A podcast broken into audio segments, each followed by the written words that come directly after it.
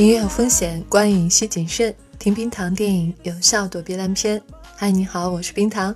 你现在收听的是冰糖电影的十二月观影指南。按照上映的时间，本月第一部要说的电影是日本电影《你的名字》。《你的名字》是日本动画的头号热门，霸占了日本票房榜首相当长一段时间。近期呢，已经快突破二百亿日元，进入日本影史的前三名了。十二月二号，它将冲入中国市场。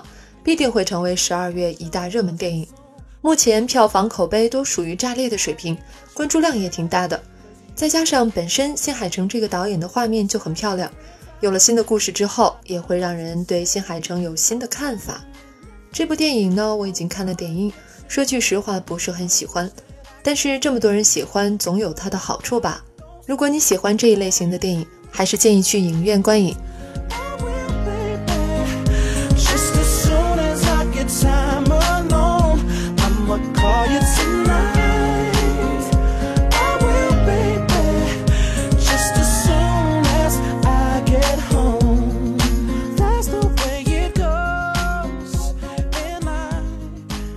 在同一天上映的还有《佩小姐的奇幻城堡》，这是鬼才导演蒂姆·波顿的新作。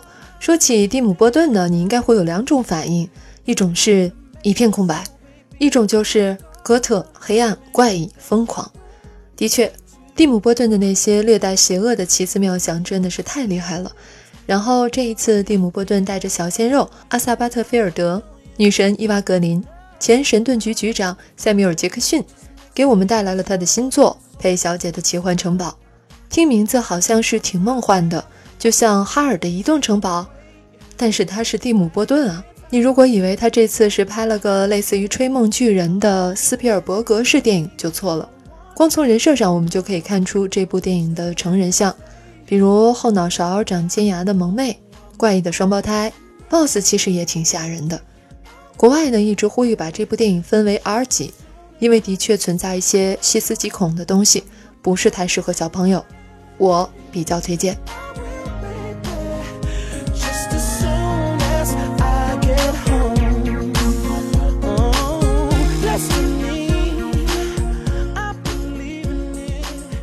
三少爷的剑，首先对这个电影我们要知道一个事情，就是这次的导演尔冬升，就是当年邵氏那一版的三少爷的剑的主演。所以呢，他个人对这部电影还是蛮有情怀的，一直也是有翻拍的打算。据说当年甚至拿出了张国荣和主演内丰这样可怕的阵容，但是就是没拍。这次呢，请来了林更新和何润东做主演，外加徐克监制三 D。放在现在，虽然不能说变态，但也算是非常强了。我个人对武侠电影还是挺喜欢的，只是这电影在金马的展映口碑却很一般。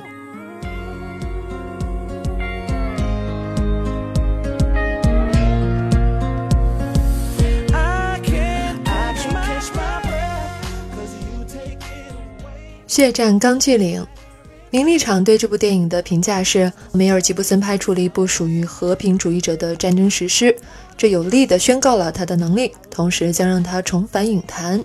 血战钢锯岭目前在 IMDB 八点六分，排在 Top Rated 九十四分，讲的是不带枪的士兵顶着漫天炮火救回七十五个沙场伤兵的故事。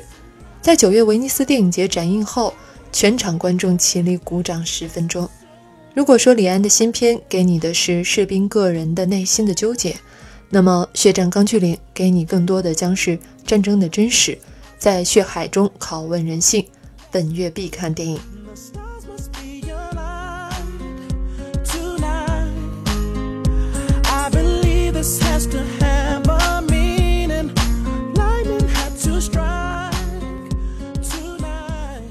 三里机长这片子目前在豆瓣是八点二的评分，又是讲飞机迫降的故事，又是改编的真实故事。汤姆汉克斯当完老船长，又来当老机长，口碑的确是挺好的。但是我可以负责任的告诉你，这种电影闪回肯定多。如果你是想看什么大场面的话，就算了，我会去看。但是这个电影不是我喜欢的类型，具体到时候再说吧。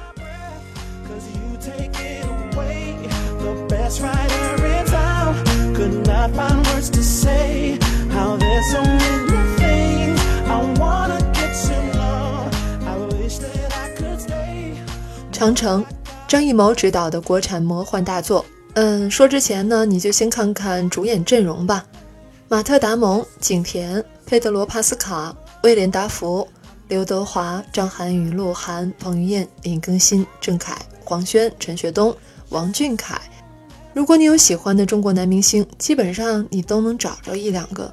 闪瞎眼的全明星阵容，无论挑谁都能成微博热搜。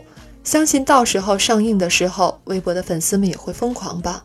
但是根据以往的经验，明星太多未必能提升电影的质量，有时候还会起反作用。当然也有可能你就是想去看哪个明星呢？所以大家根据自己的喜好自行斟酌吧。嗯，绝对女主景甜小姐，景甜大小姐，这是再出江湖的节奏啊！后面还有和抖森的《金刚骷髅岛》《环太平洋二》。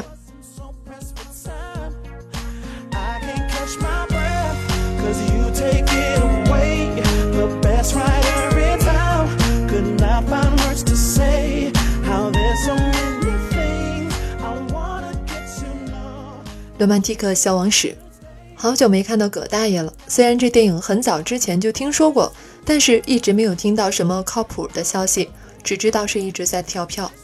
唯一我知道的就是这部电影是讲民国时期情义与爱欲的故事，然后卡斯阵容很强大。不过过年了，你不看葛大爷的贺岁片，那不是和没有赵本山的春晚一样吗？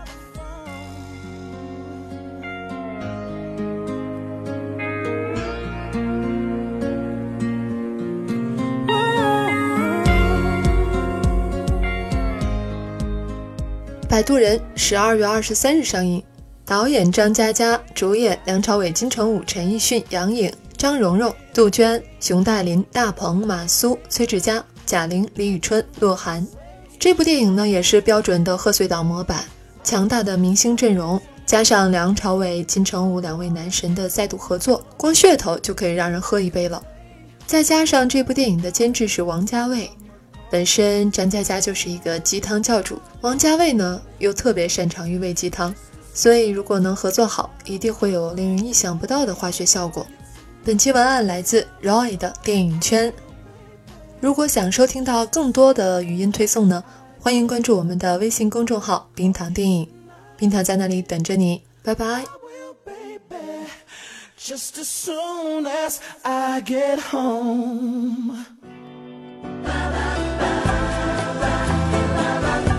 留言或投稿，请关注微博、微信公号“冰糖电影”。